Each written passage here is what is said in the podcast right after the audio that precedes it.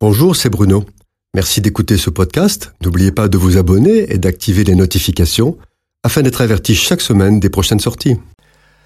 Un jeune homme vient me voir après avoir fait une bêtise dont il est coutumier et me dit Je n'y peux rien, je suis comme ça. Et puis de toute façon, c'est Dieu qui produit en moi le vouloir et le faire, alors il ne pourra pas me le reprocher, il me délivrera de cette mauvaise habitude quand il le voudra.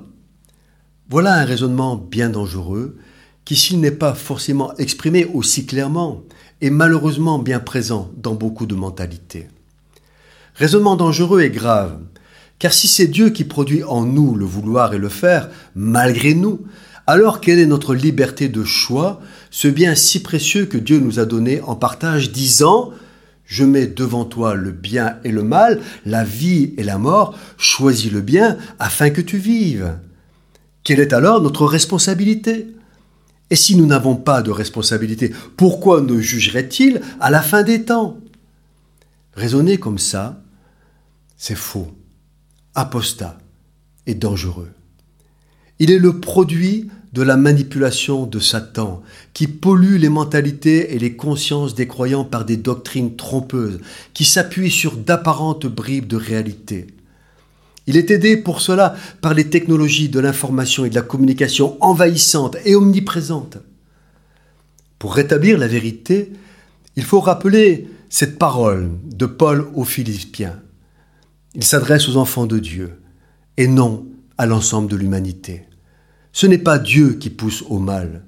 Il ne pense pas le mal. Il n'est pas tenté par le mal. C'est le diable qui le fait dans des limites que Dieu permet pour des raisons qui nous échappent. Juste après avoir dit Dieu produit en vous le vouloir et le faire, Paul écrit Faites toutes choses sans murmure ni hésitation.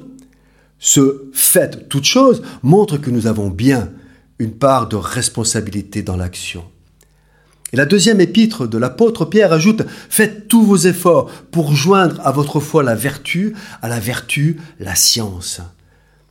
Deux éléments sont essentiels pour que Dieu produise dans l'enfant de Dieu le vouloir et le faire. Premièrement, que le croyant désire et attend de tout son cœur que Dieu agisse en lui.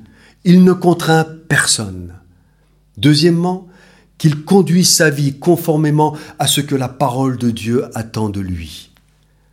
Pierre, dans ce même chapitre, dit que si nous sommes infidèles, inconstants, désobéissants, si nous ne travaillons pas à notre salut avec crainte et tremblement par une vie d'obéissance à la parole de Dieu, si nous ne faisons pas tous nos efforts et si nous ne nous appliquons pas à affermir notre élection et notre vocation, alors celui en qui ces choses ne sont point est aveugle.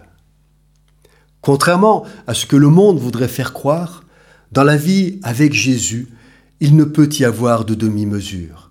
Il veut tout. Et quand il a tout, il produit le vouloir et le faire qui bénit ceux qu'il aime. Cette chronique a été produite par Bruno Oldani et Jacques Cudeville.